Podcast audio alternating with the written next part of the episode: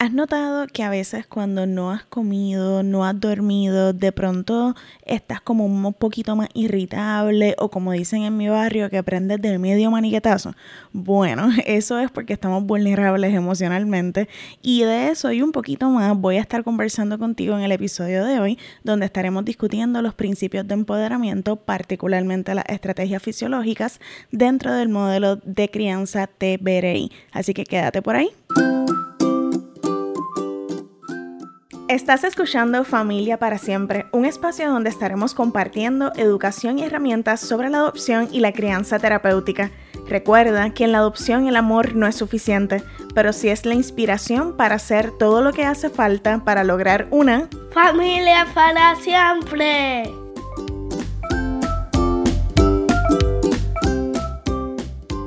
Bienvenida, bienvenido, bienvenida a este último episodio del año de Familia para Siempre podcast. Estoy súper contenta que lo logré. Logré de septiembre a diciembre llegar bisemanal. Solamente fallé un día. Si eres una persona nueva por acá, te invito a que le eches un ojito, o mejor dicho, un oído a los episodios anteriores, porque ahora mismo nos encontramos en medio de una serie de episodios donde les estoy compartiendo información sobre el modelo de crianza que utilizamos en nuestro hogar te veré Quizás algunas cositas no te hagan sentido si no has escuchado los episodios anteriores, así que te invito a que los puedas prestar un poquito de atención y si ya eres una de las personas que me escucha, que me escribe, bienvenido, bienvenida, bienvenida nuevamente. Estoy súper contenta de poder seguir conectando con ustedes. He recibido muchísimos mensajes, muchas cositas lindas que cada vez que las leo me emociono muchísimo. Así que este es el último episodio del año y estamos en medio de esta miniserie de episodios donde estamos hablando de TBRI y hoy particularmente vamos a hablar de los principios de empoderamiento.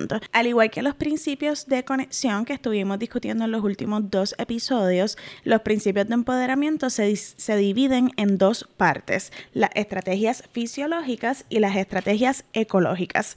Así que en el día de hoy vamos a estar discutiendo las estrategias fisiológicas.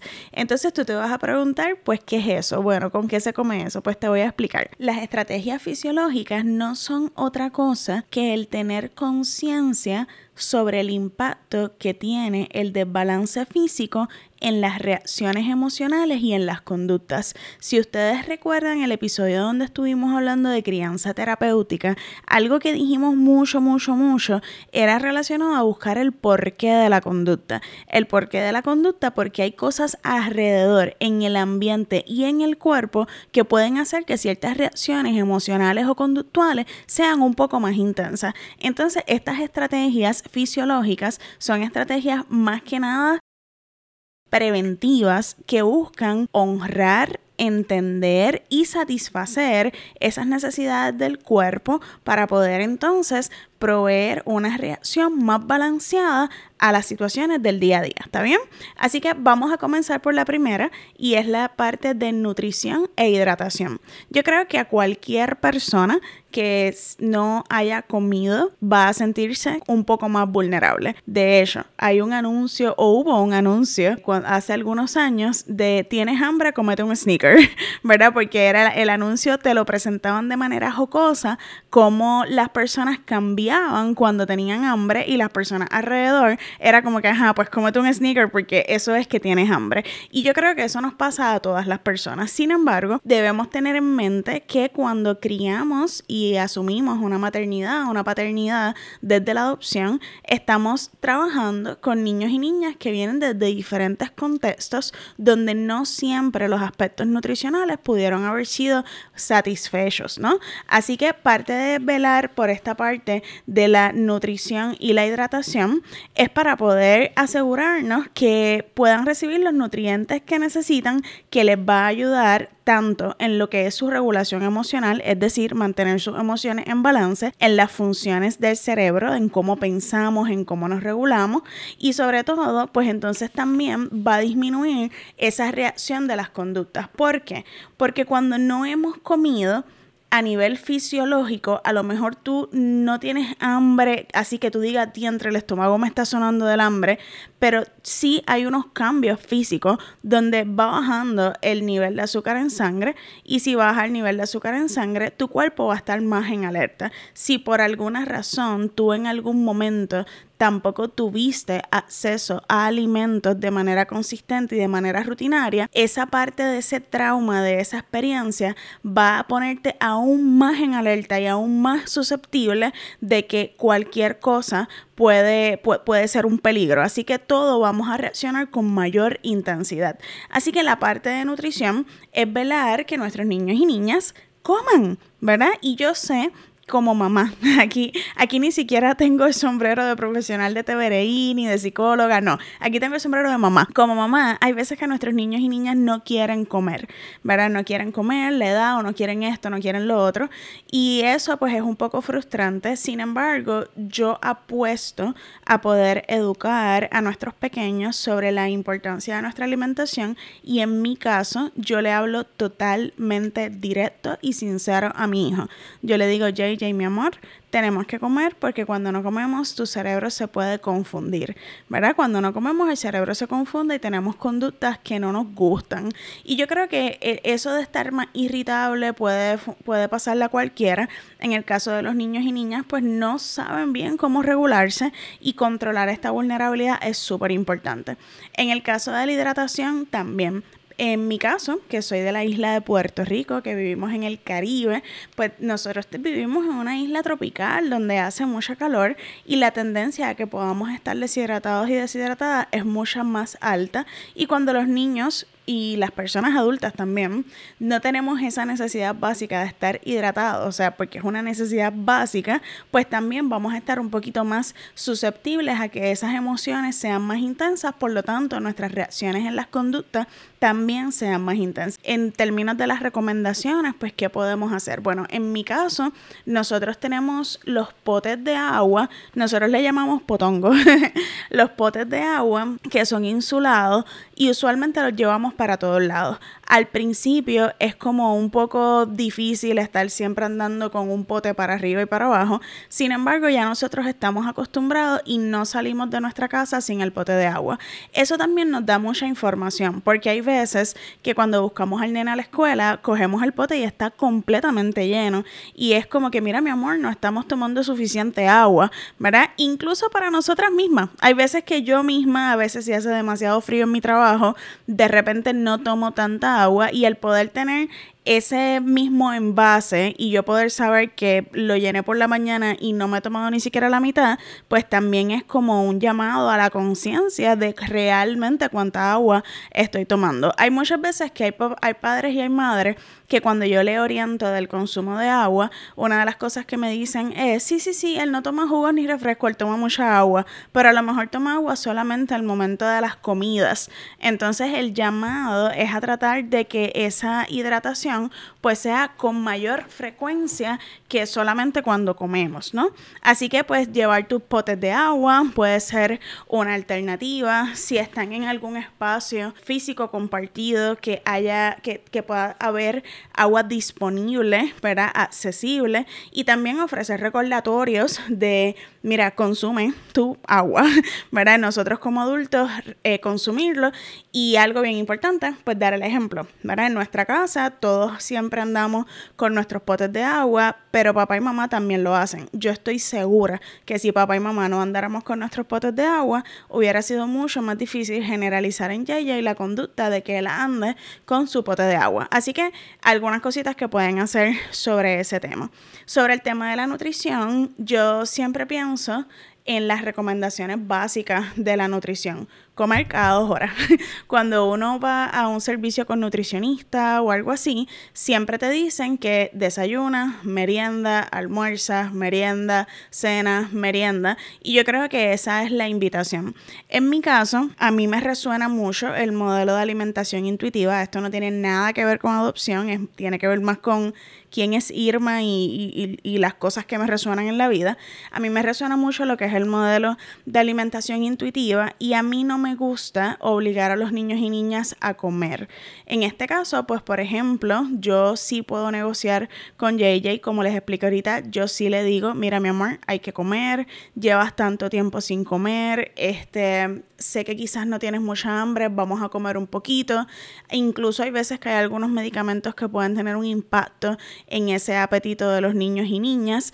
Y lo que yo hago usualmente es que respeto mucho su hambre. Si él tiene hambre, le promuevo que coma. Si no tiene hambre, lo que usualmente le digo es como que estás seguro, pregúntale a tu pancita, pregúntale a tu cuerpo para saber. Y cuando sabemos, porque los niños y niñas a veces son un poquito difíciles con las cuestiones del menú, usualmente la técnica que utilizo es decirle, mira, no hay ningún problema, no te lo comas, esto se va a quedar aquí y cuando tengas hambre esto es lo que vamos a comer, para tampoco caer en la trampa de, de estar personalizando menús o o simplemente pues hay veces que los niños pues no quieren comer, pero mi postura es a no obligar, pero sí traer a la conciencia y explicarle la importancia de la nutrición. Así que bueno, ahí discutimos la primera estrategia, hidratación y nutrición. La segunda estrategia tiene que ver con las necesidades sensoriales. Y este tema para mí es súper importante porque tiene que ver demasiado en las conductas de nuestros niños y niñas. Cuando hablamos de necesidades sensoriales, hablamos de toda la información que nuestro cuerpo recibe a través de nuestros siete sentidos. Sí, escuchaste bien, son siete.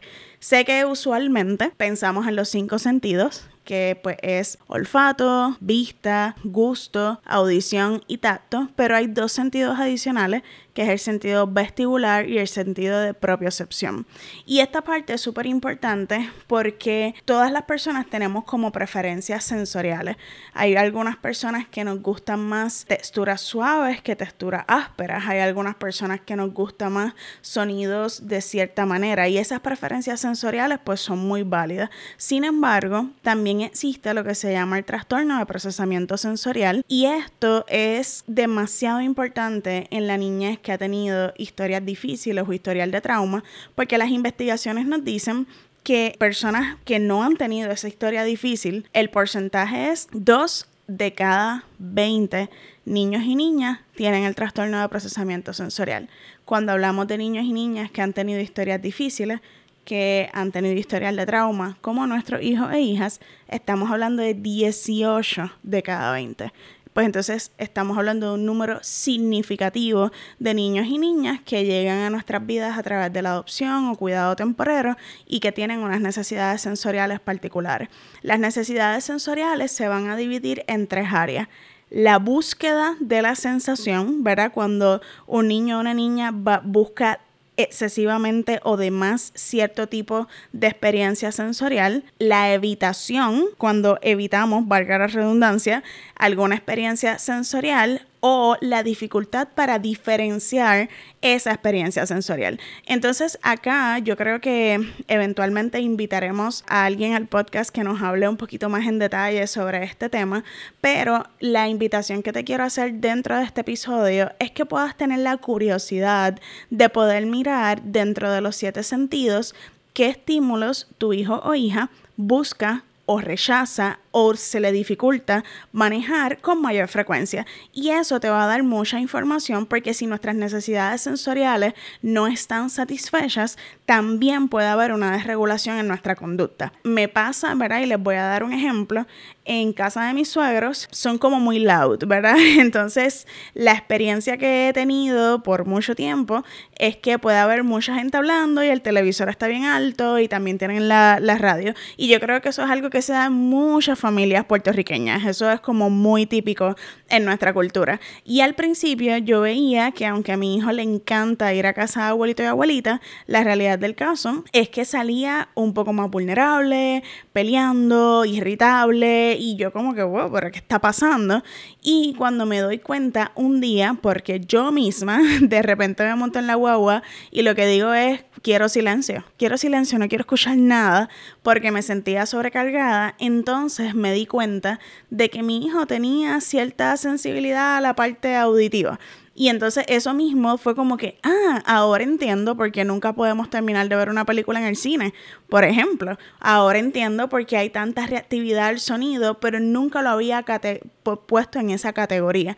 Entonces, pues crear conciencia sobre eso, pues nos lleva también a poder, uno, eh, orientar a nuestra familia, tomar acciones preventivas y proveerles espacio. Incluso mi hijo ya ha ganado la conciencia y cuando él siente que hay lugares que son bastante ruidosos, él mismo pide sus audífonos de bloquear sonido y se los pone y está súper contento y súper feliz con sus audífonos y él mismo reconoce esa necesidad de evitarlo. Pero en lo que ya acompañamos a nuestros niños y niñas a poder reconocer esa necesidad, pues nosotros tenemos que actuar como personas investigadoras para poder ver cuáles son esas necesidades sensoriales. Así que definitivamente este tema es mucho más amplio y me gustaría que luego podamos traer una persona experta que nos pueda hablar más al respecto, pero sí quería mencionárselos como parte de las estrategias fisiológicas y pasamos a las próximas que son las estrategias de calma. ¿Y qué son las estrategias de calma? Bueno, usualmente son las estrategias que utilizamos para ayudarnos a calmarnos, ¿verdad? Esas cositas que nosotros aprendemos para poder llevar a nuestro cuerpo y nuestra mente a un estado más de balance.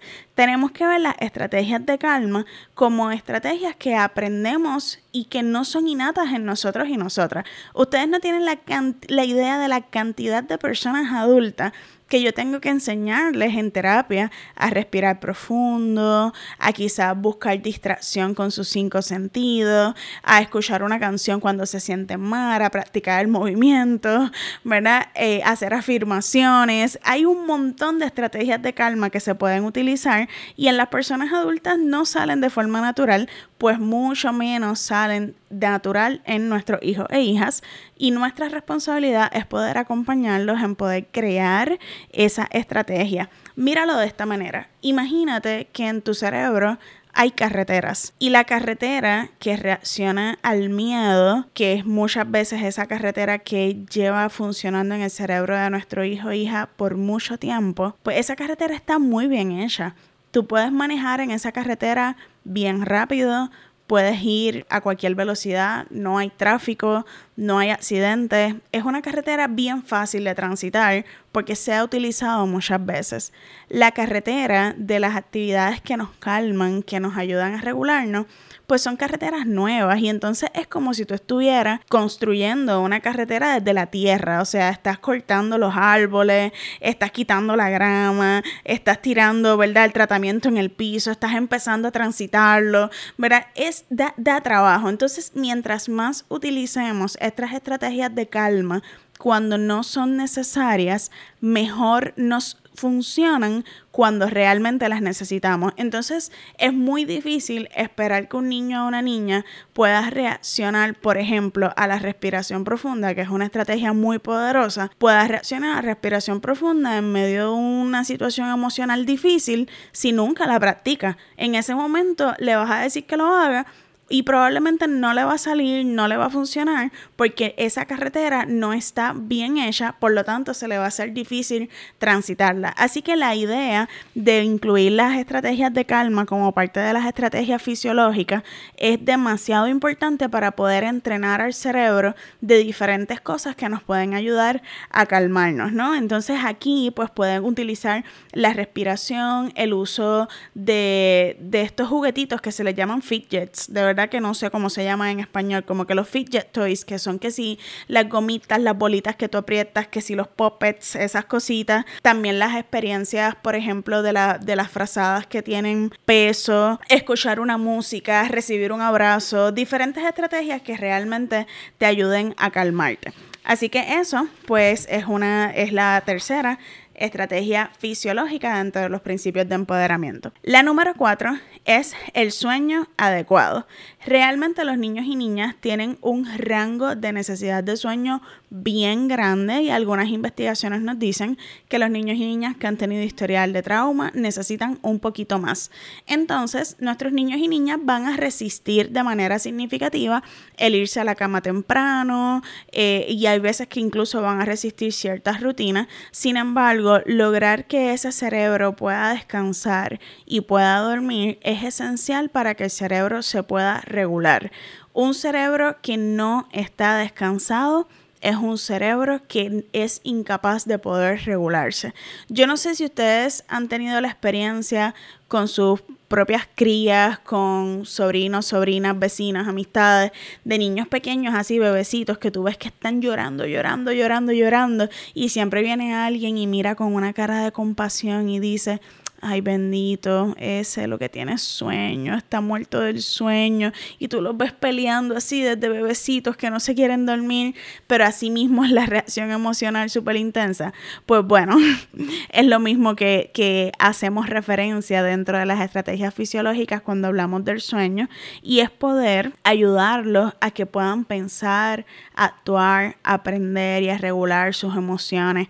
¿Por qué? Porque si no podemos dormir bien, no vamos a tener suficiente capacidad física ni mental para poder funcionar. No vamos a tener suficiente capacidad para poder lidiar con los diferentes retos del día a día.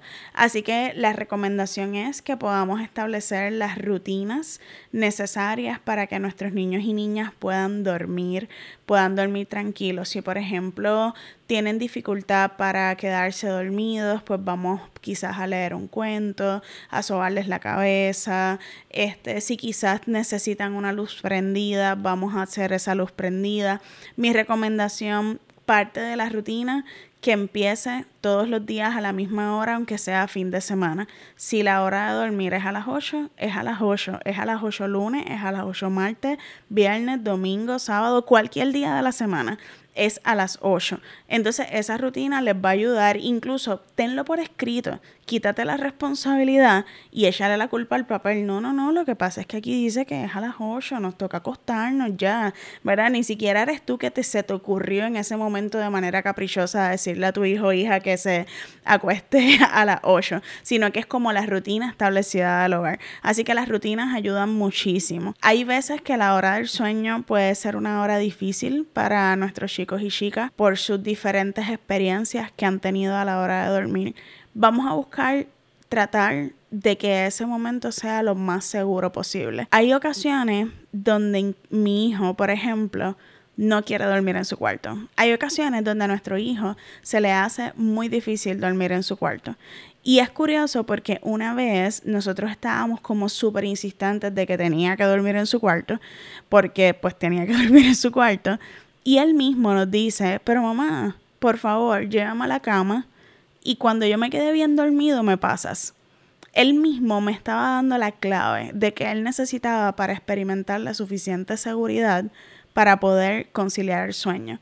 Y saben qué, no importa la edad de mi hijo, yo dejo que él se duerma en mi cama y luego lo paso. Y cuando tenemos noches o días que son particularmente difíciles, pues tenemos un catrecito que tenemos al lado de nuestra cama y ese es su catrecito de seguridad. Cuando él siente que son días particularmente difíciles o tiene pesadillas, no, yo no lo obligo a regresar a su cuarto, que se quede entonces en su catrecito cerquita de nosotras. Si para él eso representa un espacio de seguridad, porque mientras él siente inseguridad sabemos que no va a dormir y no va a descansar y tenemos que hacer muchas cosas para lograr que él pueda descansar. Hay otros niños y niñas que, por ejemplo, tienen ansiedad con el patrón de la alimentación y hay veces que necesitan llevarse a su cuarto como una loncherita con alguna meriendita, eh, verá como algún bolsito con alguna meriendita que les permita tener esa seguridad de que el alimento va a estar disponible, ¿no? Así que en este caso las, las recomendaciones que siempre damos es crear rutinas y estructura alrededor de la hora del sueño, sobre todo buscando ese espacio de seguridad. Por último, la última necesidad o estrategia fisiológica dentro de los principios de empoderamiento es la actividad física. Y es que el cuerpo necesita moverse. Yo pienso que si las personas adultas, con todos nuestros prejuicios, con todo lo que la sociedad nos ha cargado, entendiéramos el beneficio que tiene la actividad física para nuestra salud física y mental, la resistiríamos menos. Reconozco que muchas veces nos hemos socializado, nos han criado, hemos crecido pensando y relacionándonos con la actividad física como un castigo. Nos relacionamos con la actividad física como algo que tengo que hacer que si comí de más, que tengo que hacer em, si quiero comer o por la forma de mi cuerpo. La invitación es empezar tú a cambiar lo, cómo te relacionas con tu actividad física y que también lo puedas modelar. ¿Por qué? Porque la actividad física es súper necesaria, libera químicos en nuestro cerebro que nos hace dormir bien cuando tú haces actividad física, de igual modo soltamos químicos que se liberan en nuestro cuerpo cuando estamos en situaciones de estrés. Así que es importante que podamos promover ese balance químico en el cerebro a través de la actividad física. Lo más importante es que el niño o niña se divierta. Así que vamos a buscar actividades físicas que sean placenteras, que sean divertidas para ellos.